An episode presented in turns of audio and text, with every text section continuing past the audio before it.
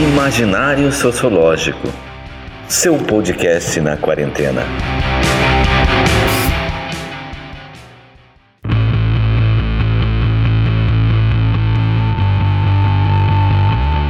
Olá, pessoal. Estamos aqui para mais um episódio do nosso podcast da quarentena, o Imaginário Sociológico. Dessa vez a gente vai bater um papo aqui com o Matheus sobre, na verdade, a relação, tentar discutir um pouco a diferença, na verdade, a relação entre sociologia e filosofia. E nessa conversa vou conversar com o Matheus Romanini, que é um ex-colega e grande amigo meu, que pode se apresentar sozinho, né? Não vou ficar dando tuas credenciais aí, porque não faz o menor sentido. Se apresente por si mesmo, né? Bom, olá pessoal, é, meu nome é Matheus Romanini, eu sou professor de Filosofia e Sociologia no Instituto Federal do Paraná, aqui no campus avançado Barracão, isso desde 2015, tá? Eu sou formado no curso de bacharelado de Ciências Sociais da, da, pela, na Universidade Federal de Santa Maria, licenciado em Filosofia, mestrado em Filosofia e doutorado em Filosofia, todos na mesma instituição. Uh, então, dá para perceber que eu já passei um bom período dentro da universidade, sim, para saber um pouco como essa coisa funciona, assim, embora a gente nunca saiba exatamente fazer essa distinção, muitas vezes, entre as disciplinas, como a gente às vezes pensa que sabe, né? É, isso é uma. Antes, acho que da gente começar nessa. Né, esse embate, né? A gente tem que sempre lembrar que a, a sociologia ela surge da filosofia. Né? Isso é uma coisa uhum. bastante importante, porque isso talvez seja um dos complicadores para a gente diferenciar uma coisa da outra. É assim como as demais ciências, né, Márcio? Tipo, é, é, é. Vamos, vamos combinar que a filosofia é mãe de quase de praticamente tudo, né? uh, incluindo a medicina, a, a, história, a matemática, a química, a física, tudo acaba saindo da filosofia. A filosofia é, mas a, a, sociologia talvez seja das últimas áreas a se desgarrar da, filoso, da filosofia, Exato, né? Exatamente. Que ela, que ela se torna independente da filosofia, digamos assim, ali no, no, no, início do século XX, né, final do XIX, início Exatamente. do XX, ela se torna de fato né, uma ciência autônoma, separada da filosofia. Antes, né, os, os, primeiros filo, sociólogos, né, que é o de fato, né, porque tem o Marx que a gente considera, mas de fato ele não tinha uma preocupação em constituir uma disciplina de sociologia, né? Os primeiros uhum. seriam o Durkheim e o, e o Max Weber, e os dois eram, de, eh, na verdade, filósofos de formação. Né? Exatamente, inclusive o uh, Durkheim, vindo da corrente positivista, ali, influ muito influenciado por Comte, que uh, positivismo que é uma, é uma corrente filosófica né, que, que acabou gerando esse, esse pensamento.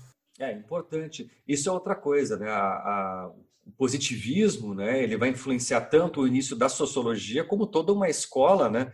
Dentro da filosofia especificamente, que é a escola de Viena, que é uma escola lógica, positivista e tudo mais, que é, é bastante importante né, dentro da filosofia. Sim, que vai ficar conhecido como neopositivismo, a escola de Viena, que vai trabalhar principalmente a lógica, a cientificidade, né, vai trazer toda essa questão da cientificidade para a discussão, a filosofia como sendo uma, um braço da ciência, digamos assim, para explicar melhor os conceitos científicos e tudo mais.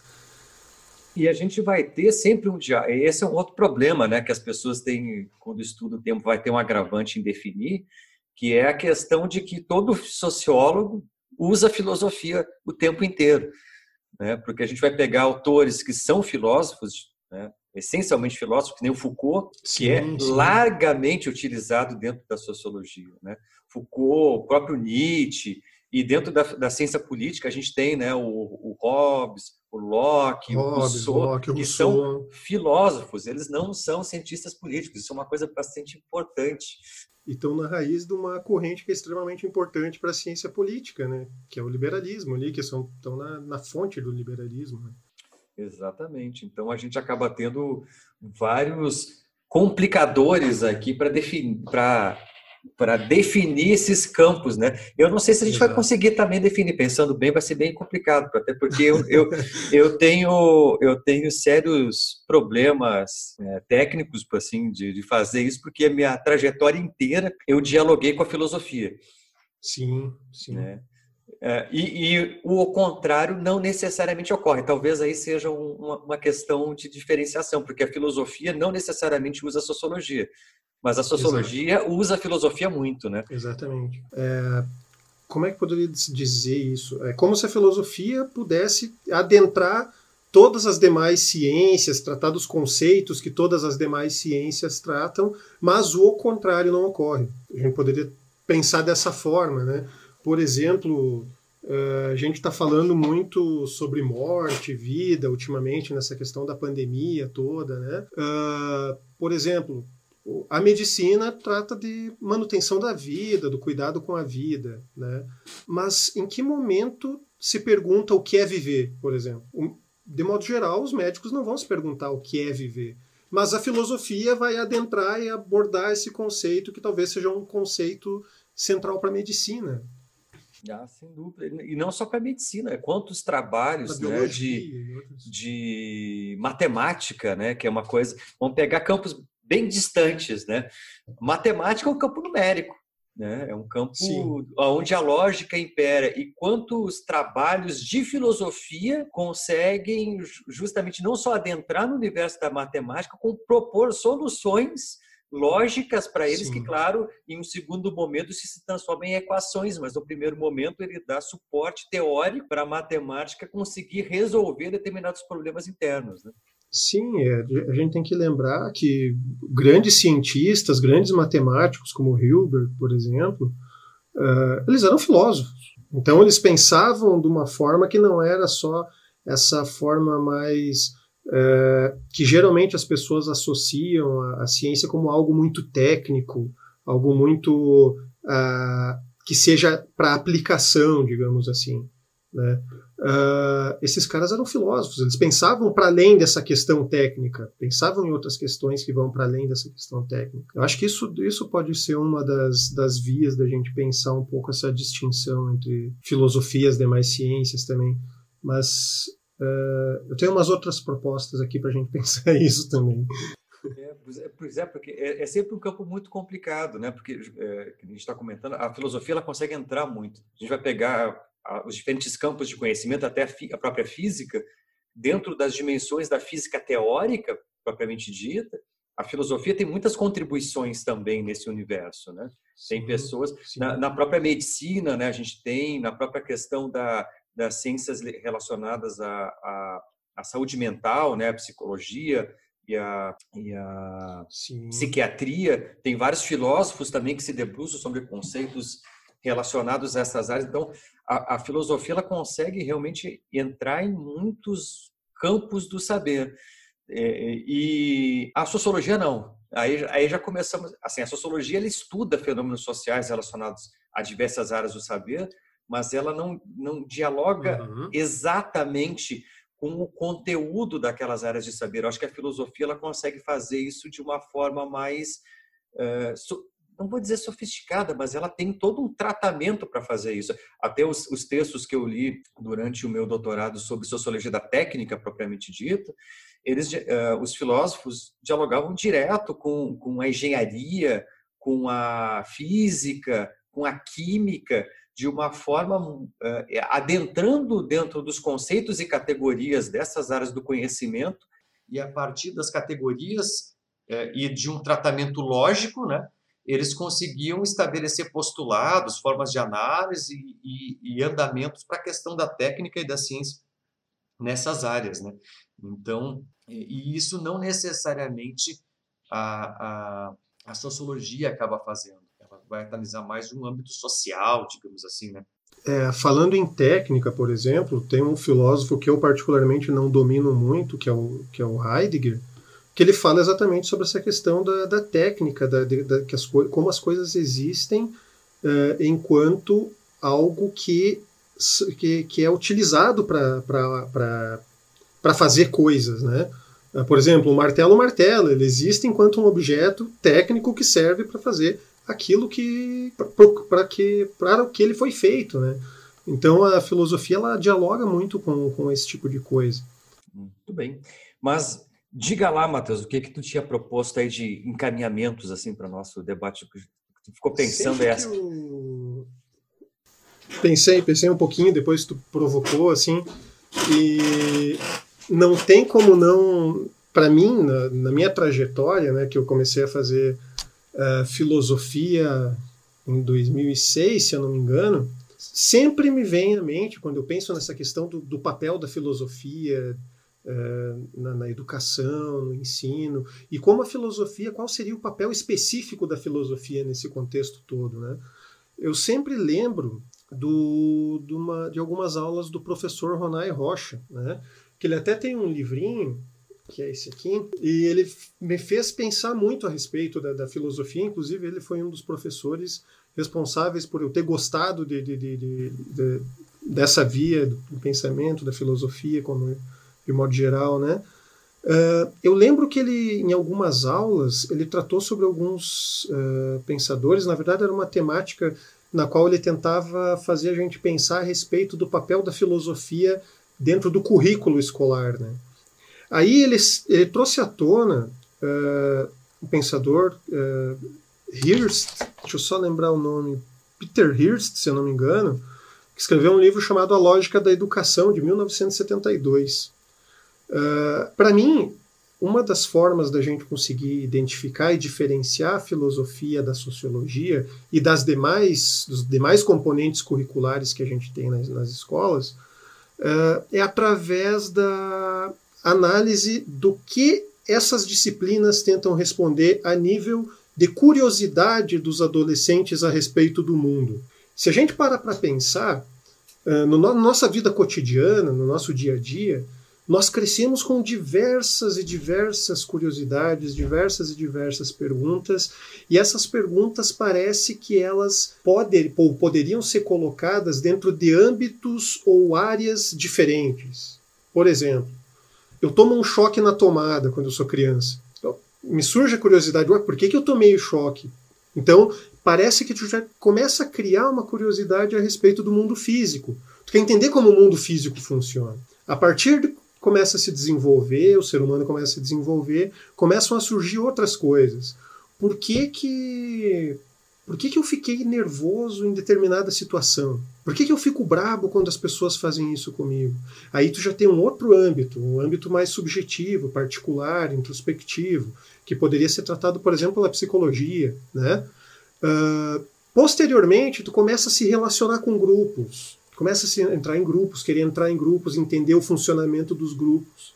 Aí a gente já tem um outro caráter, uma outra área de, de curiosidade. Tu quer entender como funcionam os grupos, tu quer entender como funcionam as relações entre as pessoas. Então aí a gente já tem uma outra área do conhecimento que poderia a gente poderia colocar sociologia, né? Então as disciplinas, em alguma medida, me parece que elas surgem ou que elas aparecem para resolver esses problemas que aparecem ao longo do nosso desenvolvimento e das curiosidades que vão surgindo ao longo da nossa vida.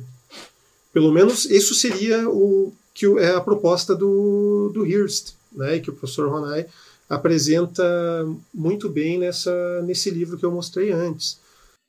É, eu tendo a a concordar com essa abordagem, sobretudo no âmbito da pesquisa, porque a gente que já tem um pouco de traquejo acadêmico aqui, né, já passou por pelos processos, diferentes processos de formação, né, até o doutorado, uh, a gente sabe que um projeto de pesquisa ele inicia com uma questão, né, com um, um questionamento de fundo que, que vai orientar todo o projeto de pesquisa, né, todo todo o trabalho, seja um artigo, ele quer responder uma pergunta. E a forma de constituição dessa pergunta, ela diz muito da área de qual ela veio. Então, uhum. uh, por exemplo, é que nem que estava comentando, né? Se eu vou questionar sobre como, uh, vamos pegar esse contexto de, de pandemia, né? Como uh, está as emoções das pessoas nesse contexto? Uhum. Isso é uma uhum. pergunta típica de psicologia, das áreas da saúde mental, coisa do gênero, né? Se a gente vai se questionar como vai ficar as situações de emprego, moradia e coisas do gênero, isso é uma questão típica de sociologia. Né? Se a gente vai entrar em questões talvez existenciais, né? o que é a vida na, na, na, nesse contexto de pandemia, os significados da vida, talvez a gente entre numa questão mais de filosofia propriamente dita. Exato, exatamente. Potencialismo e coisa do gênero. Né? Então, cada, mesmo dentro de um contexto que nem a gente está, cada área de conhecimento vai fazer perguntas diferentes, né? Vai se questionar sobre âmbitos diferentes dessa realidade. Né? Por isso que a gente Exatamente, fala em conhecimento interdisciplinar, multidisciplinar, porque justamente esses conhecimentos se complementam em certo sentido. A gente vai entender Exato. a realidade como a um nossa, todo. Né?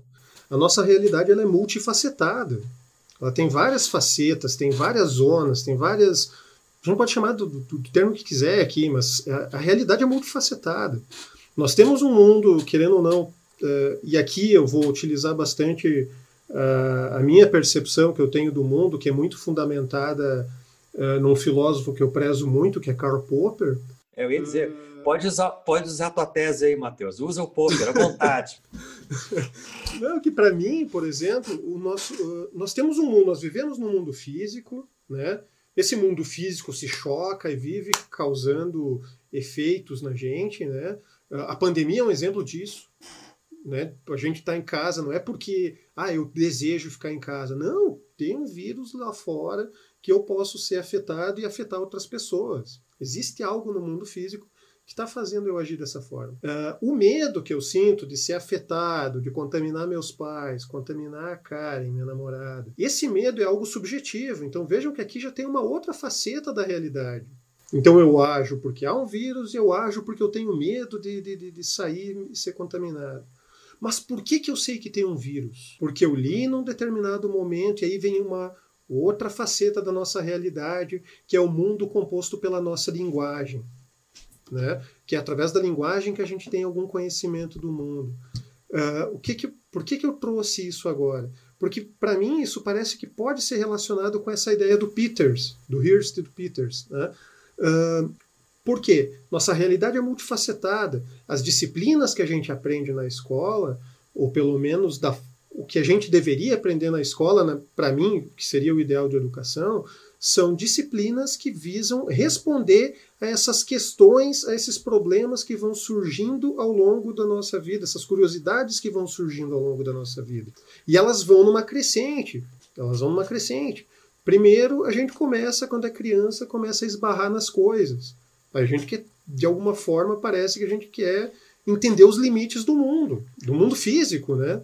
A partir de um certo momento, tu começa a pensar, começa a se apaixonar, começa a sentir ódio, começa a sentir determinadas coisas que não são propriamente, pelo menos como eu vejo o mundo, minha visão de mundo não é monista, né? Não é fechada no mundo físico, né? químico físico, né? Que são questões subjetivas. Em grande medida são questões subjetivas, nossos pensamentos uh, e tudo mais. Mas também a gente é afetado por outras coisas. Que aí entra o que o Popper chamou de mundo 3, né? que é o mundo das teorias, o mundo das ideologias, das religiões, dos códigos de na, que na minha tese eu defendi, dos códigos de ética e assim por diante. Uh, a filosofia, assim como todas as demais ciências, são objetos desse mundo 3. Por quê? Porque eles são colocados numa determinada linguagem e essa linguagem permite que essas teorias sejam tornadas objetivas, né? possam ser compartilhadas com as demais pessoas que, uh, que têm acesso a essa linguagem. Só que essas teorias que estão no mundo 3, elas dizem respeito sobre cada um dos outros mundos. Física, biologia, química, ciências naturais vão dizer respeito principalmente ao mundo 1, né? A psicologia, psicanálise uh, e outras teorias que tentam explicar a psique humana uh, vão se dizer respeito a, a, problemas do mundo 2, né? problemas subjetivos. Uh, a sociologia também pode ser vista como um, uma disciplina que explica questões do mundo 1, um, porque a partir da observação das interações sociais a gente constitui essas teorias, embora muito da sociologia seja constituído por, pela análise de objetos que existem somente no mundo 3, que são os conceitos, né? A gente pode, consegue fazer alguns trabalhos em cima de, de, de conceitos. E a filosofia, em, ela observa tudo isso na minha, na, na, como eu compreendo a disciplina. Né? Ela observa o mundo, ela observa o, o caráter individual, o caráter subjetivo, e ela observa também os conceitos, esse mundo conceitual que faz parte da nossa, da nossa realidade multifacetada. Então, a filosofia ela acaba sendo uma disciplina, sim, a linguagem, claro, a matemática, toda, todas, uh, todas as ciências e todo o conhecimento humano seria essa coisa do mundo 3 aqui, né? Então, a filosofia, ela abarcaria todas, todo esse conjunto de coisas certo? Então essa seria uma das formas de, de, de, tentar identificar o que, que seria filosófico, o que seria científico, no caso sociologia que a gente está tentando abordar aqui, né? Mas é um ponto de vista que eu, que eu, agora, por exemplo, essa coisa do Popper veio agora na minha cabeça, eu nem tinha pensado nisso antes. Eu, eu, gosto dessa, dessa abordagem do Popper porque ela permite a gente pensar as coisas de, de uma forma relativamente organizada mas sem cair dentro do modelo determinista. Né? Eu acho que é bastante interessante esse, uhum. é, essa forma Exatamente. de organização e ela consegue também dar conta de uma certa progressão de desenvolvimento humano, porque se a gente vai pensar no próprio desenvolvimento do indivíduo, desde o momento que ele nasce, ele vai passar por esses caminhos, né? o primeiro contato com o mundo é uma contenção Sim. física. Ela não, não, existe linguagem ou conceitos naquele universo de uma criança que é recém-nascida. Ele está descobrindo o mundo a partir dos sentidos, né? Daquilo que lhe é orgânico, né? Do, do tato, da audição. Sim. Ele é, é, é, muito uma criança em idade muito jovem. Ela é, ela é um Uh, aí sim a gente pode tratar como um, um, ser, um, um, ser meramente químico, né? e físico. Exato. Mas conforme ela vai se desenvolvendo ao longo da sua trajetória, ela vai se complexificando. Aí surge a linguagem, aí aquelas emoções que ela já tinha antes vai sendo nomeado, né?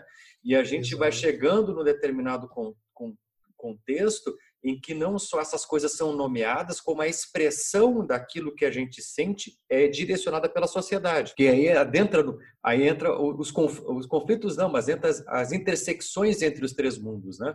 Então, o fato de eu ter uhum. uma emoção que é algo puramente individual e eu dar um nome para essa emoção, ou seja, eu tenho, estou instrumentalizando da linguagem e a expressão disso no mundo social, que isso é dado pelo contexto de criação, pela cultura Aí isso torna algo objetivo. É a, a que eu estou relacionado, isso, essas intersecções, né, que o Popper uh, traz é muito perspicaz, eu acho, para a gente pensar um pouco essa não só os modelos de aprendizado, mas também essa relação com o mundo e tentar justamente entender aonde ficam as, as ciências também.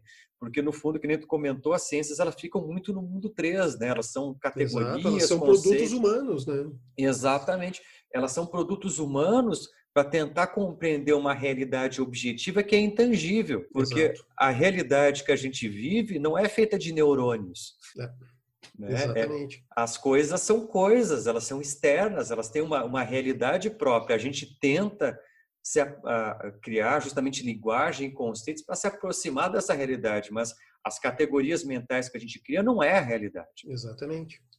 E que nem dentro desse desenvolvimento humano, que nem tu mencionou agora, né? Chega a determinados momentos que a gente se pergunta sobre coisas. Uh, Deus existe? Que ciência responde isso? Qual ciência vai responder isso? Ah, o que, que é causalidade? As ciências explicam relações de causa e efeito, mas o que, que é essa relação de, de causalidade? Aí entra a filosofia para tentar explicar esse tipo de conceito que é muito utilizado pelas demais ciências. Né? Uh, conceito de Deus, que nenhuma ciência creio eu que nunca vai explicar isso, né? Uh, como tu explica isso? De repente te surge essa dúvida. E aí tu vai ficar sem responder essa dúvida? Vai tentar ficar sem buscar uma resposta para essa dúvida? Ah, simplesmente eu vou aceitar que ele existe? Ou que ele não existe? Então a filosofia surge como uma disciplina para tratar desse tipo de conceito, desse tipo de conceito que não vai ser abordado por nenhuma das outras ciências. A matemática, por exemplo, utiliza números. Né? Mas o que é um número? A matemática não vai se preocupar em explicar o que é um número. Só que é um exemplo que eu sempre uso em sala de aula. Ah, a gente está conversando lá, de repente conversa, ah, o que é o número 2? Ah, vocês já viram o número 2 correndo no mundo por aí, assim? Não. Ele é criado pelo ser humano, ele é descoberto. Isso a filosofia vai tentar buscar explicar. É, isso as pessoas não, não conhecem, não é? Mas o debate filosófico sobre a existência do zero Nossa. é um treco absurdo. Assim, o, de, o debate é gigantesco sobre, sobre o que, que representa a desgraça do zero. Porque zero ele não é existe. O zero é algo. É, que que exato. É o que, que é o zero? Como, como, como algo pode ser e não ser ao mesmo tempo. Exatamente. Porque ele não existe. Por exemplo, se. se e a gente usa. É, tipo, é, é aquela coisa. Ah, eu tenho uma maçã eu comi ela. Quantas maçãs tu tem? Ah, zero. Não, a maçã está dentro de ti, tu comeu ela, ela não virou zero. Ela não some do espaço. As coisas no mundo real, elas não somem, elas se, elas se transmutam em outras coisas. Elas não deixam de existir. O zero é quando algo deixa de existir. Isso não existe na realidade. Exato. Por exemplo, a biologia vai explicar o que, que acontece com a maçã no teu interior. Tá, mas tu tinha... Tá, mas o que, que ocorreu aqui de fato? Né? Então tem uma série de, de, de questões. Uh, uma outra coisa interessante que eu acho que o, que o Hirst e o Peters trazem para a discussão a respeito dessa questão da, da, do papel de cada área de conhecimento, a respeito dessa, dessa busca de, de solução de, para essas questões, para esses problemas que vão surgindo ao, ao longo da vida. E aqui uh, a gente entra num tema que muitas vezes é espinhoso e muita gente detesta falar em disciplinarização, compartimentalização do conhecimento, essa coisa assim, né? Uh, o Hirst ele, e o Peters eles propõem algo que são os conceitos categoriais, né? Cada área do conhecimento, cada zona dessas que a gente mencionou antes, uh, o mundo físico, as curiosidades sobre o mundo físico, as curiosidades sobre o mundo mental, as curiosidades sociais, vamos chamar assim, né? Cada uma dessas áreas tem conceitos categoriais específicos dessa, dessa, dessas áreas. Né? Por exemplo, nas artes, a gente, na estética, por exemplo, a gente vai encontrar conceitos como o belo e a arte, né? que a gente pode tomar como sendo conceitos categoriais específicos tratados pela, pela estética, né? que são conceitos uh, que a gente talvez possa dizer que são puramente tratados pela estética. Só que, por outro lado, alguns outros conceitos, como sensibilidade, simetria, expressão artística, que são tratados pela estética, mas também podem ser tratados por outros âmbitos. Simetria a gente pode ver em matemática ou física, por exemplo. Né? São conceitos compartilhados com, os outra, com as outras áreas. Uh, sensibilidade ou. Como é que foi o termo que eu usei antes? Expressão artística pode ser algo tratado por outras áreas. A antropologia, por exemplo, pode tratar determinados elementos culturais como expressões artísticas. Né? Mas é um conceito que está ligado com outra disciplina, que é a estética. Então, o que, que eles propõem? Cada área do conhecimento tem determinados conceitos categoriais que são específicos de, de cada uma dessas áreas, de cada uma dessas, vamos chamar de disciplinas, né? Uh, na falta de um termo melhor, mas existem também outros conceitos que permitem essa ideia de transversalidade, vamos chamar assim, né? Que uma disciplina necessariamente para a gente ter uma compreensão da complexidade desse mundo multifacetado no qual a gente vive, a gente tem que compreender e aprender a fazer essas ligações entre essas diferentes áreas, esses diferentes uh, âmbitos do conhecimento que a gente tem uh, no nosso nossa vida cotidiana, né?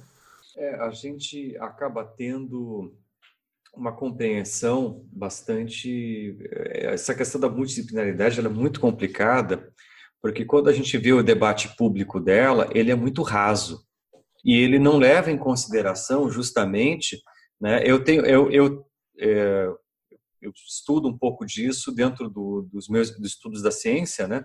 Sociais da ciência, Sim. que é a minha área de, de, de formação. E, e, é, o debate nessa área ele gira muito em torno do Wittgenstein, né, que é um outro filósofo da linguagem, uhum. justamente porque existem campos semânticos. Cada área do conhecimento é um campo semântico, né, um campo de linguagem. Sim, exatamente. E, ela justamente tem categorias próprias. Ela tem uma compreensão de mundo muito particular e os conceitos dentro das áreas de conhecimento eles têm um sentido dado pelaquela área que é uhum. é próprio. Então, mesmo que um conceito seja compartilhado, quando ele é instrumentalizado dentro daquela área Exato. de conhecimento, ele ganha um sentido. E a gente não levar isso em consideração quando a gente está tentando estabelecer um vínculo com outras áreas do conhecimento é assassinar uma das duas áreas. Bem ou eu vou assassinar a outra que eu estou tentando adentrar, ou eu, eu, vou assassinar a minha, porque eu tenho que estabelecer uma ponte comunicativa entre uma área. Exatamente, exatamente. Não, e aí que acontecem muitas confusões entre áreas diferentes que utilizam os mesmos termos. Tu migra de uma área para outra e tu simplesmente não entende o que, que aquela outra área está falando, porque tu está compreendendo aquele conceito com a área da onde tu saiu. Exatamente. É, é o que a gente tem hoje no nosso universo social, não falando em ciência, mas o coach quântico. Nossa, cara. É. É. O coach quântico é isso, é um cara que não entende nada de física quântica, ele não tem a mínima ideia do que, que é o termo quântico dentro da física, e ele usa isso como se fosse outra coisa. Mas é, é, é justamente esses raciocínios rápidos de pegar uhum. um termo e, e, e, a, digamos, a aparência do termo, apare... é. pegar, ter uma compreensão muito superficial do que, que aquele termo significa e tentar implementar em outro contexto, é, que, um, que um físico quântico faz, ocorre dentro da academia também. Quando as pessoas tentam. Eu já vi aberrações assim de pessoas tentando usar categorias, sobretudo do pessoal da saúde pública, tentando usar categorias sociológicas, cometendo assassinatos autores. Assim. Tu lia aqueles artigos, era um, uma atrocidade com os autores que eles estavam usando da sociologia, que eles não tinham o menor uhum. cuidado em entender o que o autor estava dizendo. E o mesmo acontece não, gente, né, com, com gente da gente isso... com a filosofia e, outros, e outras isso. áreas. Né? É isso que eu ia falar. Existem alguns algumas áreas uh, dentro das, da, da, das humanas mesmo, do Centro de Ciências Humanas, assim, que utiliza conceitos filosóficos de forma extremamente temerosa, assim, simplesmente não entende o que, que aquelas pessoas estão utilizando aquele conceito naquele, num, naquele contexto que não, não condiz com o, o que o conceito. Quando a gente usa um, um autor ou usa uma ideia de conhecimento, Claro, isso varia de área para área, né? Cada área Sim. de conhecimento tem a sua trajetória, mas as humanas têm uma trajetória mais ou menos comum na forma de Sim. construção do conhecimento. E a gente não tem como entender um autor desprendido do contexto uh, intelectual do qual ele pertence.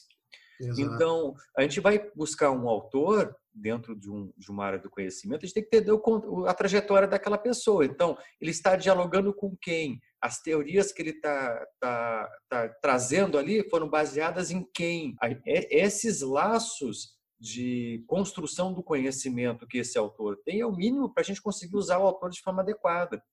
Senão Sim. a gente começa a cometer aberrações, né? Que nem a gente já, eu já vi, né, inúmeras teses, inclusive, de pessoas que juntavam pressupostos teóricos conflitantes, de, de, de autores que eram é, inimigos públicos, justamente porque um puxava a teoria para um lado, outro puxava para o outro, a pessoa usava as duas teorias dentro do trabalho que ela estava escrevendo e, e, não fazia a ponte entre, entre esses autores, porque elas não existiam. Os autores eles, uhum. eles, eles, eles, eles, construíram o seu debate público através do antagonismo. Exato, exatamente. Uh, dentro da, da, da própria filosofia, assim, por exemplo, antes eu mencionei o Heidegger. Eu não entendo quase nada de Heidegger. Eu posso ter falado uma barbaridade a respeito do martelo ali, é o que eu consigo, é o que eu consigo lembrar um, do pouco que eu estudei sobre Heidegger. Um heideggeriano pode chegar aqui e dizer, ó, oh, tu usou o conceito de forma totalmente errada, né? Porque é, a gente tem que, para conseguir utilizar esses conceitos de forma apropriada, de fato, a gente tem que conseguir uh, compreender o contexto no qual esse, esse esses conceitos foram criados, desenvolvidos, e nos quais o autor pretendeu utilizar ele. É, isso aí é bem complicado e, e, e, é um agravante, né? Porque a gente tenta estabelecer essas pontes, e hoje se fala tanto né, em interdisciplinaridade, multidisciplinaridade, uhum. e é sempre com um discurso tosco, porque não tem como tu estabelecer isso de uma forma assim, com estalar de dedos, né? Não. Não é botando um bando de professor dentro de uma sala para pensar um projeto em comum que vai sair um projeto interdisciplinar. Não, isso exige isso, ao meu ver, isso exigiria todo um repensar a respeito das licenciaturas, uma deveria haver uma amplitude maior dentro das licenciaturas que envolvesse não só a disciplina específica que tu vai uh, sair licenciado para dar aula. Tem uma série de coisas que tem que ser pensado que não é essa essa visão que às vezes a gente tem, que eu, que eu notei também desde que eu comecei a trabalhar uh, desde 2015, às vezes se tem uma ideia, ah, é só fazer um projeto, vamos fazer um projeto e cada professor contribui com uma parte naquele projeto. Né? Não é assim que, que a coisa vai funcionar direito, eu acho. Não, não é. E esse é o ponto. O, que nem a gente voltando ao que a gente estava conversando antes. O ponto nodal de, um, de uma construção interdisciplinar é a questão. Tu tem que ter uma questão horizontal, um uhum. questionamento que seja comum a mais de uma área de conhecimento ou uma questão geral e subquestões sobre aquele, aquele, aquele ponto que se quer chegar, que, vai, que pegue outras áreas do conhecimento sem isso. Só que fazer isso é extremamente difícil. É. Falando por mim, tipo, eu dou aula de filosofia e de sociologia. Uh, certa vez me foi proposto de eu tentar unificar essas duas disciplinas num único componente curricular. Eu quebrei minha cabeça tentando pensar no que, que eu poderia utilizar como problema unificador para essa disciplina, de modo que eu não deixasse de abarcar uh, determinadas teorias filosóficas, nem determinadas teorias sociológicas. Eu quebrei minha cabeça e não consegui fechar, não consegui pensar num, num, num tema unificador assim.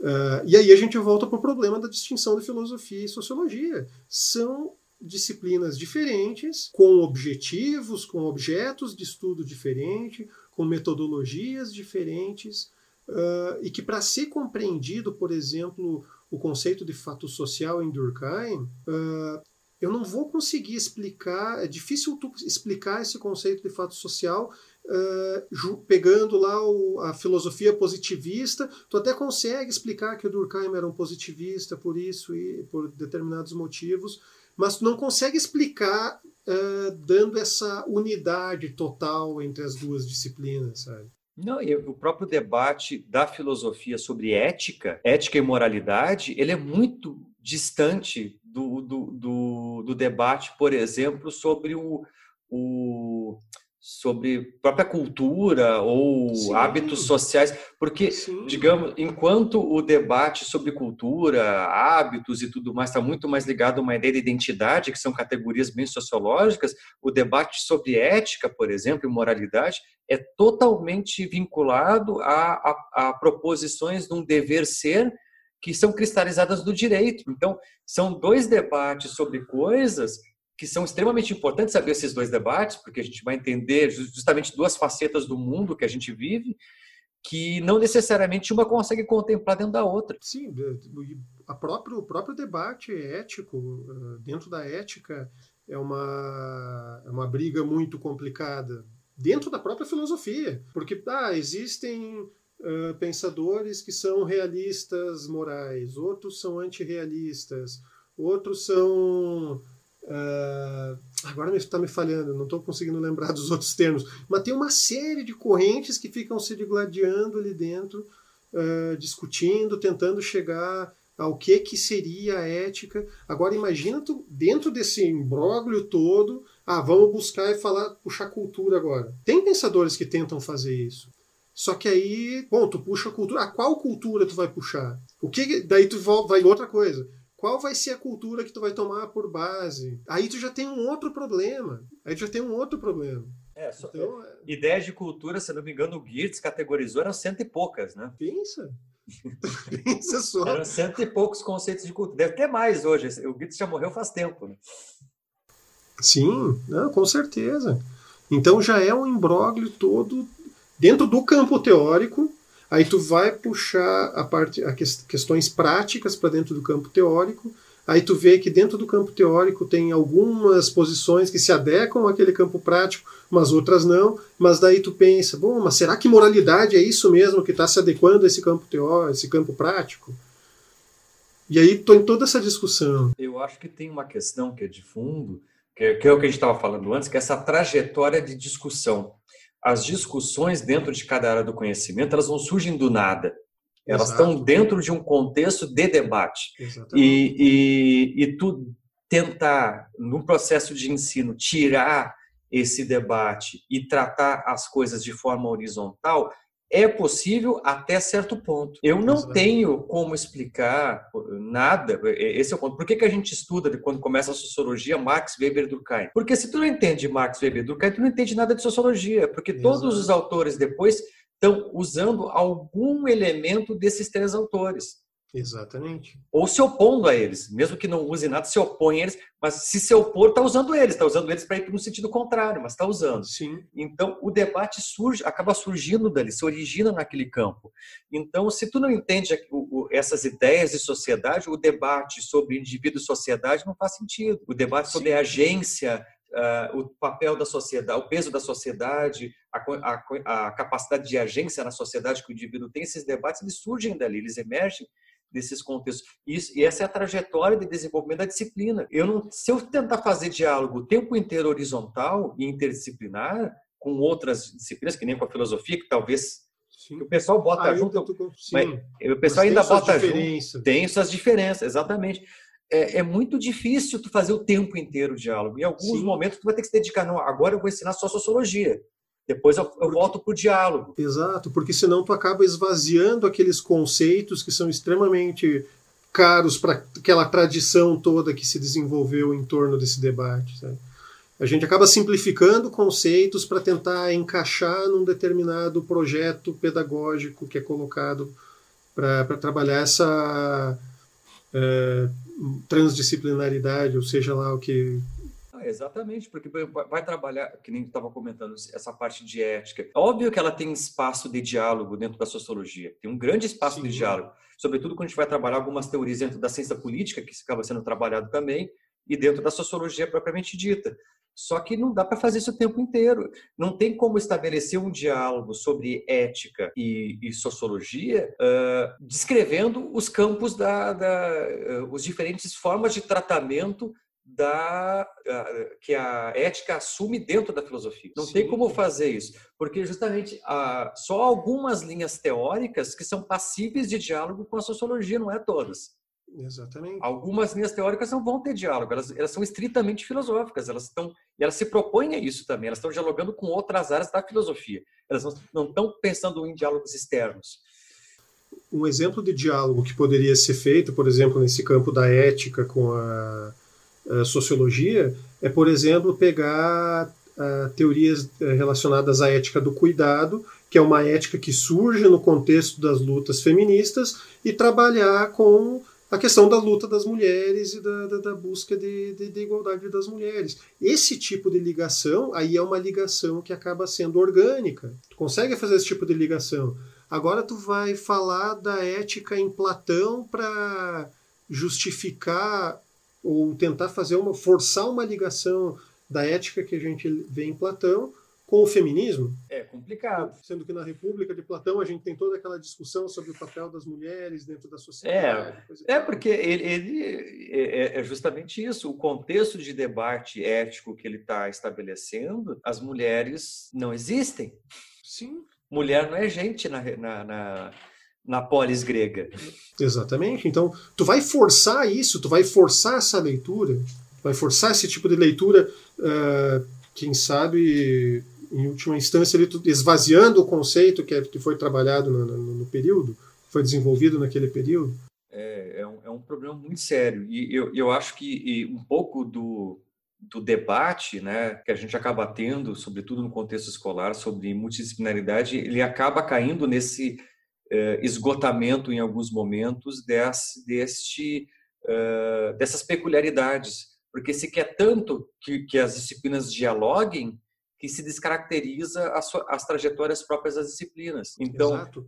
mesmo processos avaliativos, se a gente vai pensar, alguns conteúdos é totalmente passíveis, são totalmente passíveis de diálogo. Então, por exemplo, até eu tô, a gente está organizando no, no no colégio lá uma atividade sobre urbanização, hum. discutir a questão da urbanização. Todas as áreas conseguem participar praticamente.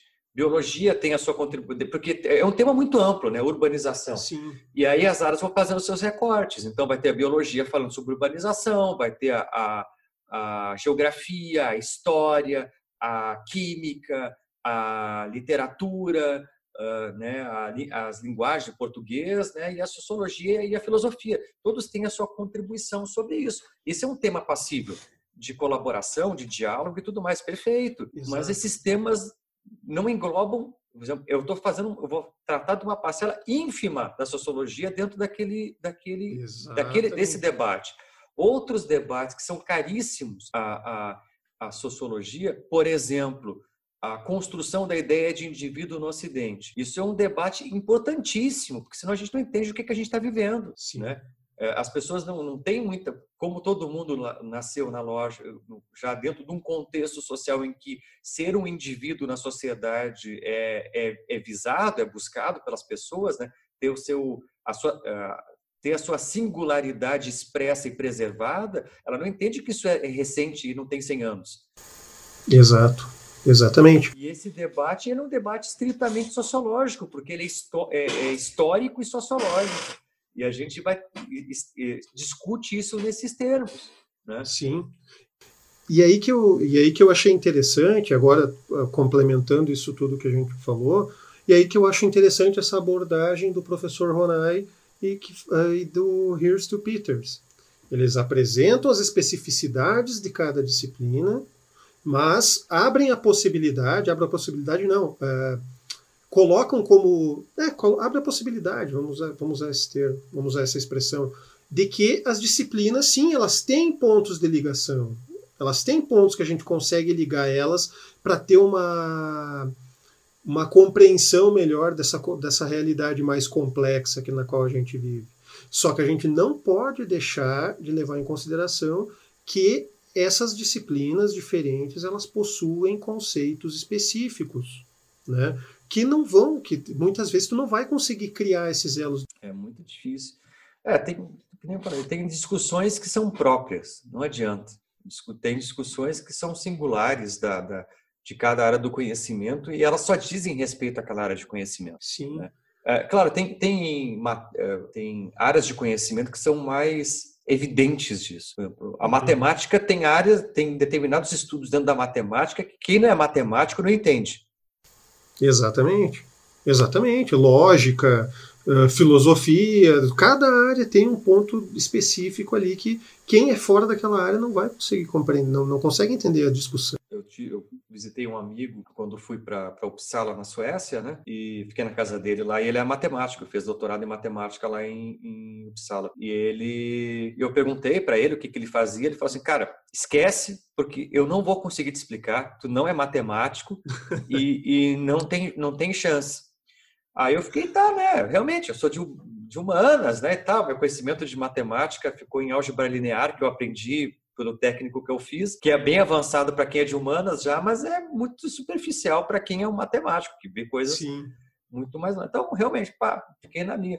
Aí eu comentei com um amigo meu que é doutor em física, né, sobre o trabalho do cara dele. Não, cara, ele tentou me explicar também, não entendi nada, fica tranquilo. né? Aí eu fiquei assim, pô, o cara é doutor em física, né? Tem um puta conhecimento matemático, matemático né? Para fazer, porque ele trabalha com física limite ali da simulação, né, que é um pouco de teoria e, e experimental, né? então tem que saber, ter um conhecimento matemático bem, bem apurado. E ele falou assim, cara, não entendi nada do que ele disse, então fiquei mais tranquilo, né? Porque a minha ignorância é, é, é, é, é prevista para o acontecimento. Sim. Mas é por, por causa disso, porque é uma questão Uh, o universo de questões em determinados âmbitos da matemática dizem respeito só à matemática. Eles não são, são aquelas equações, aqueles postulados matemáticos que eles não têm aplicabilidade alguma fora da matemática. Ninguém vai usar para descobrir não sei o quê. Não, ele, ele é, um, é um justamente é um, é um é um debate lá sobre algum problema lógico que a matemática tem, algum problema de organização da matemática que, que a matemática tem lá, que alguém descobriu que tinha aquele problema lá, e eles ficam quebrando a cabeça para responder aquilo. E eles não conseguem, a resposta vai dizer respeito à matemática, eles não conseguem nem explicar para outras pessoas fora da matemática, o que dirá estabelecer um trabalho multidisciplinar com isso. É impossível. Claro, Então, eles não conseguem nem simplificar, não conseguem simplificar a linguagem daquilo que eles têm um conhecimento extremamente profundo, né, para explicar para uma outra pessoa. Então, imagina tu tentar transformar determinados conceitos que são extremamente específicos de uma área, tu vai querer forçar é, a, forçar esses conceitos para eles se adequarem a um, a um tema gerador, a um projeto, sei lá qual termo que a gente pode usar aqui. É bem complicado, é bem complicado isso. E, e, eu fico muito preocupado com esse contexto que a gente vive, porque tem muita forçação de barra nesse, nesse sentido. E as pessoas que forçam barra, elas não têm ideia do que elas estão fazendo. Isso, é, esse é um grande problema. Porque do ponto de vista prático, se tu quer estabelecer um projeto multidisciplinar, a pessoa ela tem que ter um certo taquejo em fazer isso. E, e não é bem assim para te ter traquejo para fazer isso, porque isso envolve aí uma outra dimensão desse, desse, dessa atuação, que é um deslocamento semântico. Né? O que, que seria o deslocamento semântico? É justamente eu uh, tendo o meu conhecimento, encontrando uma área de conexão com aquele outro conhecimento, eu vou tentar entender minimamente como é que aquele outro conhecimento enxerga aquele ponto de intersecção, para que eu consiga é. justamente entender o sentido dado àquele, àqueles conceitos, aquelas, aqueles, uh, aquelas categorias que a gente vai usar em comum. É quase como fazer uma, tradu uma tradução, tentar utilizar, fazer uma tradução entre as áreas para conseguir dar essa unidade. É, exatamente. É como se duas pessoas falassem dois idiomas diferentes, né? Tipo, sei lá, português e espanhol. Vamos pegar idiomas próximos, vamos pegar uh, idiomas que nem nós aqui, na né? Sociologia e Filosofia, vamos pegar português e espanhol, porque a gente consegue mais ou menos se entender. A gente se Sim. entende, mas, por exemplo, esquisito em português e esquisito em espanhol tem sentidos antagônicos. É, né? Exato. Uma, uma, mulher esquisita é uma mulher bonita em espanhol. Esquisito para nós é uma coisa estranha, né? Uh, não usual, sei lá, qualquer coisa do gênero. Então, é uma linguagem, a gente se entende, tem palavras em comum, mas elas têm significados diferentes. E a gente tem que entender Exato. como é que ela, aquelas palavras são usadas naquele outro contexto. Né? Então, é, é, esse cuidado ele envolve um, um, trabalho muito grande de diálogo, de leituras, de estudo e, e, de uma certa transitoriedade de conhecimentos que a pessoa tem que ter para conseguir conversar com outra área. Quando essas áreas vão se ampliando, que nem a gente tenta estabelecer, né, muitas vezes dentro do, do âmbito escolar, de falar sobre uh, interdisciplinaridade das humanas, que aí envolve é. história, geografia, piora tudo. Né? Piora tudo. Eu tenho, eu escrevi alguns trabalhinhos pequenos com um amigo meu que é da, da história. Eu sou um assassino histórico de conceitos. Eu descobri recentemente isso. Eu uso todos os conceitos históricos equivocados, porque justamente dentro do debate da história, os conceitos eles assumem uma outra proporção. Então, uma coisa que para mim é, é é, que nem eu estava discutindo sobre antiguidade no, lá no Japão, tá falando sobre antiguidade uhum. no Japão, lá não se usa esse conceito para definir os marcadores históricos, eles trabalham com dinastias. Sim. Não Sim, funciona. Tá. Eu também, eu em história, se eu paro para analisar assim, eu, eu sou bem leigo para analisar determinados conceitos, determinadas escolas. Eu sou extremamente leigo. É, então, isso que eu penso, e olha só, isso que eu penso que a filosofia ainda exatamente por ter essa, essa capacidade de trabalhar com vários conceitos de áreas diferentes, de explicar conceitos de várias áreas diferentes, ela ainda tem um caráter que possibilita esse trabalho transdisciplinar, interdisciplinar. Eh, eu tenho dificuldade com esses termos, na verdade. Assim, eu estou usando um por outro, mas não estou não tô identificando a é, especificidade é, de cada Tem um. multidisciplinaridade, interdisciplinaridade e transdisciplinaridade. transdisciplinaridade. Né? Multidisciplinaridade é quando a gente tem uh, várias áreas de conhecimento atuando sobre um foco, mas essas áreas não estão unidas por um objetivo uh, comum, digamos assim. Elas não estão integradas, cada área atua dentro do seu recorte, mas atuando para aquele foco específico. Interdisciplinaridade é quando essas, as fronteiras entre as áreas são mais ou menos borradas e se trabalha mais ou menos em conjunto, com compartilhamento maior de conhecimento, e transdisciplinaridade não tem nada. Né? As áreas são uh, absolutamente frouxas e todas atuam simultaneamente em prol daquele, daquele objetivo, né? Não tem uh, nenhum tipo de divisão disciplinar, né? É, tipo assim, tudo é todo é, é um nossa é, todo, é, vale tudo, assim, todo é mundo nuvem. dialoga com todo mundo, é. Que é, um, é, é a transdisciplinaridade é um conceito bem utópico, né? Ela nunca. É, eu tenho, eu tenho uma, uma dificuldade. É, é, é que esse Sim. debate sobre. Eu acho que a filosofia tem um papel extremamente importante nesse caráter, nesse, desse trabalho. Uh, vou dizer, falar interdisciplinar, então, que acho que se encaixa melhor do que o, o, multidisciplinar. Né? Uh, eu acho que a filosofia tem um, tem um papel muito importante nisso, exatamente por ela conseguir transitar uh, no trabalho com esses vários conceitos diferentes, além de possuir seus próprios conceitos que são extremamente fundamentais, como, por exemplo, ah, o conceito de Deus, o conceito de causalidade, uh, questões éticas como o que é o certo, o que é o errado, e assim por diante. Né? Uh, mas, essa, mas eu, particularmente, eu, enquanto professor de filosofia, eu tenho uma dificuldade muito grande de fazer esse trabalho de ligação entre, entre, diferentes, entre diferentes áreas. Eu tento puxar uma coisinha do um para usar como exemplo, tento utilizar uh, determinados exemplos puxando de outras áreas, mas esse trabalho de unidade entre as disciplinas eu não eu tenho sérias sérias dificuldades de, de fazer é, eu, eu, é porque a gente tem esse diálogo, ele é interessante porque é o seguinte, é, pegando um pouco do diálogo que o Edgar Morin tem sobre isso, né? Ele trabalha, né, que é uma ideia bem bastante antiga já, não é especificamente dele, mas que o, é aquela ideia de que a realidade é muito mais do que a gente, como indivíduo, como ser humano, consegue apreender. Então, Exato. a realidade, de fato, ela, ela é algo que só é compreensível de uma forma transdisciplinar, ou seja, que as disciplinas teria que ser o somatório de todas as disciplinas, né, uma uhum. intersecção entre todas as disciplinas para a gente chegar à compreensão de fato da realidade de uma forma mais aproximada. Né? Uh, e isso eu entendo, de fato, né? Se você pega qualquer fenômeno social que existe, ele, ele, qualquer fenômeno que existe no mundo, né? Ele só é Sim. compreensível a partir do intercruzamento de vários saberes. Isso é bem tranquilo. Agora, como a gente está falando, os fenômenos que acontecem no mundo, sim, só que o ser humano, aí voltando lá para o Popper, ele é mais do que acontece no mundo, porque ele cria categorias.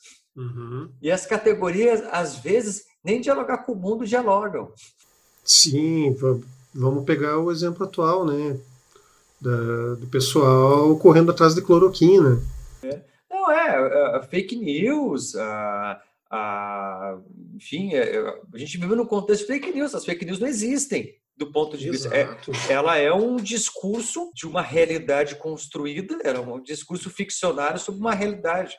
Né? É. E, e, só que ela exerce efeito no, no universo cognitivo das pessoas, né? É. E... Não só cognitivo, no universo no nosso universo físico também, né? Como físico. a gente, tá, é, a gente consegue observar também. também. Exatamente, ela tem um efeito prático, mas hum. o ataque a isto ele ocorre no campo linguístico. É, exato. Porque ele não é físico. Tu não, tu não, não. Tu não vê um conceito andando na rua. Um conceito está na rua, ele está na cabeça das pessoas, né? Ele está compartilhado nas redes sociais, ele está em vários espaços, mas ele não está na cabeça das pessoas. Ele não tem uma existência material. Não. Ele, né? ele tem uma, uma existência fugidia, né? uma existência linguística e uma existência né? Dentro do, da, da, da, parte cognitiva da pessoa. E ele exerce impacto no mundo. E, e, alguns fenômenos a gente só vai conseguir explicar e atacar, né, muitas vezes, através de um debate específico. Né? E aí não tem como a gente traçar, um, às vezes, esse parâmetro interdisciplinar para entender isso. Às vezes não tem, porque não é. Ah, mas daí, por exemplo, a gente pode falar assim, ah, mas isso tem um efeito uh, psíquico e tal. Sim, é um efeito psíquico. Ele não é gerado por um efeito psíquico. Uhum. Uhum. Necessariamente. Ele não circula porque é um efeito psíquico. E aí vai entrar a questão das limitações de nós enquanto humanos, né? Alguns vão ver apenas o caráter psíquico, outros vão ver só o caráter sociológico, outros vão ver mais o caráter linguístico e assim por diante. Uh, não tem como cada um de nós absorver toda essa, pelo menos da forma que eu vejo, né?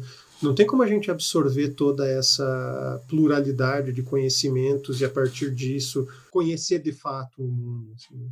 Não, não tem como. É, é, é, é esse é o ponto. Para isso acontecer, deveria existir uma correspondência entre o mundo externo e a gente. Só que Sim. a gente tem, o nosso cérebro, ele tem um padrão de comportamento, um padrão de, de funcionamento que diz como a gente compreende as coisas, né? Sim. E esse padrão de funcionamento não é igual às paredes, não é igual às pedras, não é dessa natureza. Então a gente transforma as coisas do mundo material em impulso elétrico e trata a partir disso, né? É disso que a gente está falando. Então, isso dá potencialidades para a gente, né? Tanto é que a gente, o ser humano, ele constrói coisas, né? Dentro dos animais que existem sobre a face da Terra, é o que conseguiu gerar mais efeito no mundo, né? Disparado, Sim. a gente né, modificou as paisagens ao redor, ao redor, do mundo, né, função da nossa justamente da nossa capacidade criativa, né, isso é fantástico comparado com os outros animais que não chegam nem perto da gente, né, nesse aspecto específico, mas a gente tem limitações também, né? Sim, sim, sim. Extremamente limitados. Então, não tem como entender tudo, saber tudo, né, e dialogar com tudo, né? Então, não. esse é o, é o problema que a gente enfrenta como educador. Uh, voltando para a questão, voltando para a questão de, de, de, da distinção entre filosofia e sociologia, né? uh, como eu trabalho isso com os, com os alunos da, ali do instituto? Eu trabalho isso principalmente em sociologia, quando eu estou tentando explicar por que, que a sociologia é uma ciência. Eu trabalho lá a questão de é, método científico, geralmente o método hipotético dedutivo, como o método, entre aspas, por excelência da, da utilizado, né? Uh, e a partir dessa, dessa descrição, dessa apresentação, dessa discussão também, uh, tento mostrar como cada ciência tem especificamente objeto e método. Cada, toda ciência tem objeto tem método. Uh, a sociologia tem diversos métodos, vários autores propuseram diferentes métodos e tem objetos relacionados à vida em sociedade, a vida humana em sociedade, especialmente as relações sociais, relações de poder, uh, as diversas relações sociais que a gente estabelece. Eu tento trabalhar dessa forma. Já a filosofia, ela não tem um objeto específico, como a sociologia apresenta, por exemplo, um objeto mais específico, mais circunscrito. A filosofia, em grande medida, ela vai trabalhar principalmente com conceitos, mas esses conceitos eles não têm uma circunscrição tão definida, tão bem definida quanto a gente encontra na, na sociologia, por exemplo. E o método filosófico não existe, não é como o método científico. Filosofia não é ciência, né? Filosofia é algo que está aquém ou além da ciência, não sei onde colocar, né? mas ela é algo que não tem esse método que é utilizado, por exemplo, pelas ciências. Ela exige raciocínio, ela exige lógica, exige argumentação. O que a gente poderia falar como método da, da, da filosofia talvez seria isso, sabe? Mas, de modo geral, ela não tem um método específico, um método que identifique, ó, oh, isso aqui é o método da filosofia. Esse autor estabeleceu o método da filosofia como a gente encontra, por exemplo, em Durkheim, que ele estabelece as etapas do método sociológico, vai lá e tenta estabelecer um método específico, né? É, cada tipo de pesquisa tem uma metodologia pré-estabelecida, né? Isso é Exato. inevitável, assim, e, e, e, a metodologia são regras de como tu coleta Sim. os dados, como tu trata eles, como já são padrões, né, bloquinhos já mais ou menos estabelecidos. Claro que tem flexibilidade, mas, digamos, tem um corpo de organização daquele método já, já estabelecido. E a filosofia, de fato, ela tem uma liberdade de, de, de formas de tratamento, né? Claro, que desde que não fuja da lógica, né? Que é, Sim, um, que é um pressuposto importante né, da filosofia, que é o que é, a, que é o, digamos, de, de métodos, eu acho que é o rigor conceitual, que talvez seja das, das áreas de conhecimento é que tem mais apreço pelo rigor conceitual, né? De, de precisar o conceito, né? Porque a sociologia tem umas coisas meio soltas, né? Os conceitos, eles dizem sim, muita coisa. Sim. Tipo, conceito de cultura. O conceito de cultura é uma panaceia de coisas, né? Tem, usa para uma pancada de coisas. O filósofo deve olhar esses conceitos e ficar assim com urticária. Ah, eu, fico bem, eu, fico bem perdido às vezes nas aulas quando estou é. trabalhando. É, eu tenho que porque... pegar, rever, estudar. Não, nossa, a gente vai trabalhar com esse conceito específico aqui. Mas existem esses outros aqui também. É, né? é. Um, um, filósofo fica com urticária, porque ele é um conceito polissêmico, né? No fundo ele diz muita, isso é para muitas Sim. coisas. E a filosofia ela tenta sempre fugir disso, né? Os conceitos eles são mais categóricos, eles eles têm que explicar aquele fenômeno daquela forma. Então ele tem que ser muito mais circunscrito dentro do campo linguístico, ele tem que ter mais precisão onde é que ele quer chegar, ele tem que ter uma lógica de construção muito bem estabelecida, mas como fazer isso não tem regra, né? Não, não tem uma. É, esse eu acho que é o ponto, né? E nas outras áreas tem regra para fazer essas coisas. Né? É porque a ciência Exatamente, porque a ciência ela exige que tu tenha um método que ele possa ser repetido, né? Possa ser repetido, que possa ser demonstrado e tudo mais. A filosofia faz demonstrações via argumentação e lógica. Agora, se uma um, há diversas discussões exatamente porque uh, a lógica e a argumentação permitem muitas vezes que tu consiga criar argumentações diferentes e conflitantes muitas vezes, né? E aí, o qual está certo ou não? A filosofia não tem como estabelecer o que está certo ou não. É, esse é, o, é dentro da filosofia, é, pelos debates que eu acompanhei, né, é o mais acurado, que é o, entre aspas, o melhor, né? Mas Sim, ele exato. não quer dizer é que ele está mais certo. É, é aquele que apresenta, talvez seja aquele que apresenta menos falhas. É, menos, pode ser assim, sabe? Menos falhas lógicas, né? Que é, que é menos criticável, né? Talvez. Mas é, é um outro caminho de, de de, de, de, digamos, comprovação de qualidade, né? Só que, é, só que, por exemplo, essa visão que eu estou apresentando aqui é uma visão mais, uh, a gente poderia dizer, analítica da, da, da filosofia. Agora, outras, outras vertentes que não vão prezar tanto por essa precisão do conceito, precisão argumentativa, embora também sejam bastante é, mas eu acho que no, no, no, nos diálogos que eu fiz com a filosofia, pelo menos, todas as áreas tinham um, sim, sim, um cuidado tem... com, com, com, conceitos assim muito superior às outras áreas das humanas. Isso o mesmo o pessoal da hermenêutica, talvez que seja um pouco mais uh, flexível em alguns conceitos, né? É, que permitem maiores interpretações. É, né? porque tem, tem a questão do... Que permitem... Isso, porque tem a questão do contexto de, da, eh, semântico, né? O contexto de, de, fala e tal. Então, eles abrem margem para uma, uma coisa um pouco mais flexível, mas não é muito flexível também. Ele tem um rigor muito grande, né? Então, é, é, é bem impressionante, assim, quando a gente vê um, um, filó, um filósofo é, puro sangue, assim, né? Uhum. Com, com, que, que, incorpora a aura do, da filosofia, assim, falando sobre algum tema, é sempre bastante, eu acho muito interessante, porque justamente ele traz esse rigor conceitual, teórico, né?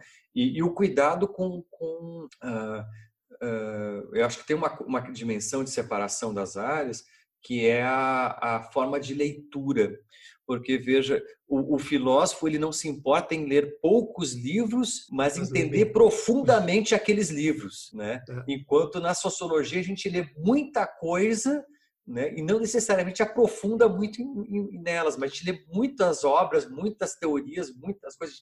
O, o, a gente vai pegar uma tese de sociologia, uma tese de filosofia, a quantidade de livros que tem na tese de sociologia é muito maior que da filosofia mas não porque Essa... o, o, filósofo estudou menos, mas ele se Sim. dedicou muito naquelas obras que estão lá. Ele gastou Essa muitas é uma... horas da vida. Exatamente, essa é uma coisa que eu senti muita diferença do curso de ciências sociais para o curso de filosofia. Enquanto nas ciências sociais tinha, sei lá, um monte de leitura para fazer por semana, e eu nunca conseguia ler nada daquele, nenhum daqueles textos direito, na filosofia, tu tinha menos carga de leitura, mas uma exigência de interpretação muito maior, uma exigência de que, de que a gente interpretasse aqueles textos de forma adequada. Não, no, meu mestrado em, em, em ciências sociais, teve algumas, não foi uma, foi algumas semanas que eu tinha que ler 1.200 páginas por semana. Nossa, imagina. Isso em filosofia é impensável. Como é que alguém vai ler e discutir profundo? Tipo, se o cara tem que ler 1.200 páginas de Kant numa semana, hum, na boa, eu me enforco antes. eu não, eu me, não, não tem como, cara. Eu, eu, eu a, a crítica à razão pura eu, eu conseguia ler, eu conseguia ler no máximo, assim, um dia, eu li uns pedaços dele, no máximo duas páginas por dia. Não, é, é denso, é. Não, tá Geralmente tá são leituras mais densas, né? A quantidade... maior cuidado, uh, rebuscar conceitos e tentar compreender até eu conseguir entender minimamente o que, que era o tal do idealismo transcendental, eu tentar compreender tudo aquilo ali, sabe? Nossa, cara. Não, tu tá louco. Não tem como. Não tem, é, é, esse é o ponto, né? Não é só uma questão. Aí envolve também a, a, que a gente comentou, a linguagem da filosofia, né? Ela é uma linguagem. A forma de escrita também ela é muito diferente, né? Porque enquanto a, a sociologia ela acaba tendo uma escrita um pouco mais livre, no sentido de, de trazer as informações e tudo mais, a filosofia ela tem um, um, uma preocupação em precisão na escrita uhum. muito mais. Então, tu tem muita informação condensada por parágrafo. Então, a leitura do parágrafo é muito lenta, muito lenta, porque tem tanta informação ali e, e tão condensada, não tem um termo, eh, a cuidado com os termos que vão ser usados para tentar dar uma, uma precisão maior à frase tem todo um tratamento na escrita filosófica. Claro que não é generalizado, tem alguns autores que são mais, sim, mais, sim, mais mas é muito mais comum achar esse tipo de, de escrita, né, esse tipo de cuidado dentro da, da, do tratamento filosófico do que dentro das outras áreas das humanas, pelo menos. Sim, né? sim, sim, certamente. Dentro do, dos campos aí que eu trafeguei, aí agora eu tenho lido algumas coisas que eu estou com um projeto no, no IFE ali, que é o projeto Política na Escola. Tenho lido alguns textos do direito, assim, e sim, os textos de filosofia são muito... São trabalhosos, mas são mais gostosos, assim, de ler, eu acho. Há controvérsias. Há controvérsias. É. é, que tu, tu era um, tu, tu, na, na, na realidade, tu é um ex-cientista social, né? Que de fato eu, hoje tu é, é, tu é filósofo, tu é, tu é, o cara que trocou de, trocou de área de conhecimento, né? Tu começou nas ciências é... sociais, mas no fim tua formação inteira em filosofia, tu migrou de vez para filosofia. Né? Sim, sim, sim. Tá, tanto que hoje eu sou professor de filosofia e, cara, tá, dou aula de sociologia também, mas o que eu me sinto à vontade mesmo trabalhando em sala de aula é filosofia. É, para mim, ah, eu não me vejo fazendo outra coisa, cara. tipo, eu, eu adoro aquilo isso. Eu tinha, quando eu dava aula de filosofia, quando era filosofia autoral, era sussa, é. né? tranquilo, tinha que dar, ensinar, uh, porque, até porque os conteúdos são mais simplificados, né? tinha que ensinar Heidegger, sim, sim. tinha que ensinar, tinha, tinha Wittgenstein, tinha Foucault, uh, Sartre, enfim, tinha esses autores, Hannah Arendt, de vez em quando aparecia, isso aí era, tirava de letra. Né? Agora, quando eram esses debates tipo ética. Eu, não, amigo. Coisa, cara. Aí, aí a coisa desandava. Ah, e quando eu tinha que falar de Kant, eu não sabia por onde é que eu começava. Porque nem eu entendo direito Kant, né? E aí. Eu não sei quem entende direito Kant, talvez só um kantiano, né? Mas Kant é o autor que eu menos tenho confiança para falar qualquer coisa, porque é um tipo de coisa que tu tem que dedicar meio que a vida para entender, né? Ah, sim, com certeza. É um autor muito difícil, aí eu fico sempre muito receoso. Eu espero que eu não tenha falado muita porcaria para as crianças. Pelo menos não estava longe do que estava no livro, então eu já fico mais confortável. É, isso, isso é uma coisa também que é difícil de, de trabalhar. E aí eu, eu, aí eu, eu jogo tanto para filosofia quanto para sociologia. Uh, essas simplificações que às vezes a gente tem que fazer, uh, eh, para trabalhar no, no, ensino médio, algumas simplificações para explicar alguns conceitos, para tentar tornar aqueles conceitos mais próximos do cotidiano deles, de modo que eles introjetem e possam utilizar, tornar de alguma forma esses conceitos uh, algo que eles vão, que vai ser significativo para a vida deles, às vezes essas simplificações acabam sendo bem difíceis de fazer. Né? É algo bem difícil de fazer. Eu particularmente não faço. Sou bem, sou bem, bem honestamente, eu não faço simplificação. O que, que eu faço? Eu dou material extra. Sim. Eu me nego a simplificar Sim. conteúdo, sobretudo agora que eu sou da aula de sociologia, eu me nego a simplificar conteúdo de sociologia. Me nego. Sim. Porque um, uma das minhas grandes críticas aos livros didáticos é que eles tratam alunos como idiotas. Pô, tem, tem alguns livros bem complicados é. mesmo. E eu me nego a tratar um aluno como um idiota. Eu me nego porque eles não são idiotas e eles têm capacidade sim de discussão. Óbvio que eles não têm formação específica na área, então tem alguns temas que tu tem que explicar de uma forma diferente, mas explicar Sim. diferente não significa simplificar o conteúdo. Então, Sim. Eu concordo eu, contigo. Eu não faço isso. Eu me nego a simplificar qualquer tipo de conteúdo para aluno de ensino médio. Eu, não, eu acho que isso é uma uma aberração pedagógica. Sendo bem honesto, assim, eu não, não concordo nem um pouco com isso. É, eu, eu, eu, peguei livros livros didáticos que eram que eram a, as mesmas aulas que a gente teve em ciências sociais, as mesmas aulas, os mesmos conteúdos, só que simplificados e, e os conceitos jogados de forma tosca. Eu me negava Sim. a dar aula daquele jeito. Não, tanto que eu, eu, particularmente, eu não uso livro didático. Eu preparo aula a aula. Tipo, é, eu, eu uso como guia, porque ele tem um, um programa, então eu vejo o assunto do dia e dou do meu jeito. É, é, basicamente assim que funciona. Assim, desde que eu comecei a dar aula, eu, eu sempre fiz assim.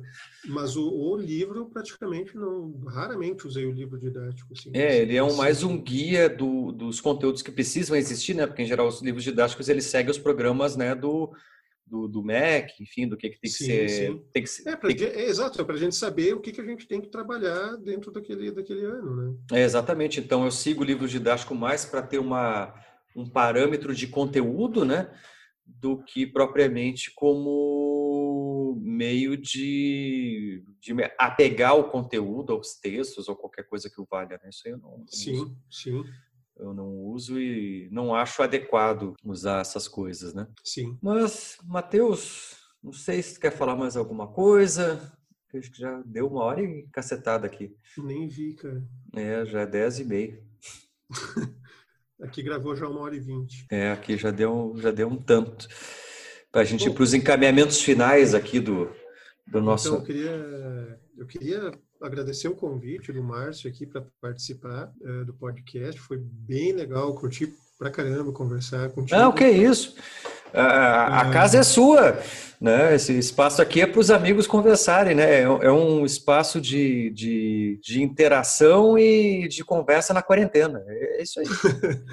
Não, eu curti muito assim voltar até algum contato com uma coisa que eu não há muito tempo eu não lidava, que é essa questão da, do papel das disciplinas dentro da, do, do currículo, uh, o que distingue uma disciplina da outra, quais as especificidades. Então é uma coisa que faz muito tempo que eu não estava que eu não lidei, até tive que fui catar um material aqui que eu escrevi ainda quando eu estava na na licenciatura em filosofia. Eu achei aqui para tentar guiar um pouco uh, minhas ideias. Uh, eu espero que tenha sido de, de bom proveito assim para todos que vão, que vão, que vão ouvir, que vão assistir. E queria deixar o convite aqui, eu deixei o linkzinho para o Márcio aqui. É, eu tenho um canal no YouTube com paródias de conteúdos diversos. Tem conteúdo de história, sociologia, filosofia. Então, quem tiver algum interesse e tiver para revisão de conteúdo e coisa e tal, eu acho que pode ser uma coisa interessante. Assim, eu estou tentando botar uma paródia por semana dentro do possível. Não, pode deixar que eu divulgo junto, boto no, nos comentários do aqui do podcast, vai estar lá o teu o link do teu canal. Então tá. Né? E eu que agradeço, né, Matheus, pelo, por aceitar o convite. E acho que esses debates são sempre, sempre importantes a gente estabelecer, que nem eu sempre comento. A gente vive num ambiente de descrédito ao conhecimento acadêmico é, generalizado.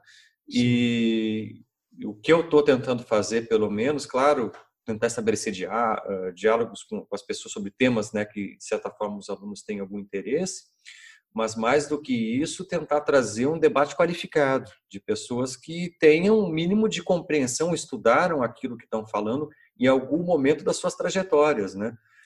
na academia e tudo mais, porque a gente está tão cercado de eh, formadores de opinião ou digital influencers eh, descerebrados que leram orelha de livro e saem dizendo que são filósofos, né? Sim. E a gente tem que chamar as pessoas que têm o mínimo, que sabem o que estão falando minimamente, que tem uma formação, né? A pessoa porque lê um, um Schopenhauer em algum momento da sua existência não quer dizer nem que ela entenda de Schopenhauer e muito menos que ela é, uma, que ela é um filósofo.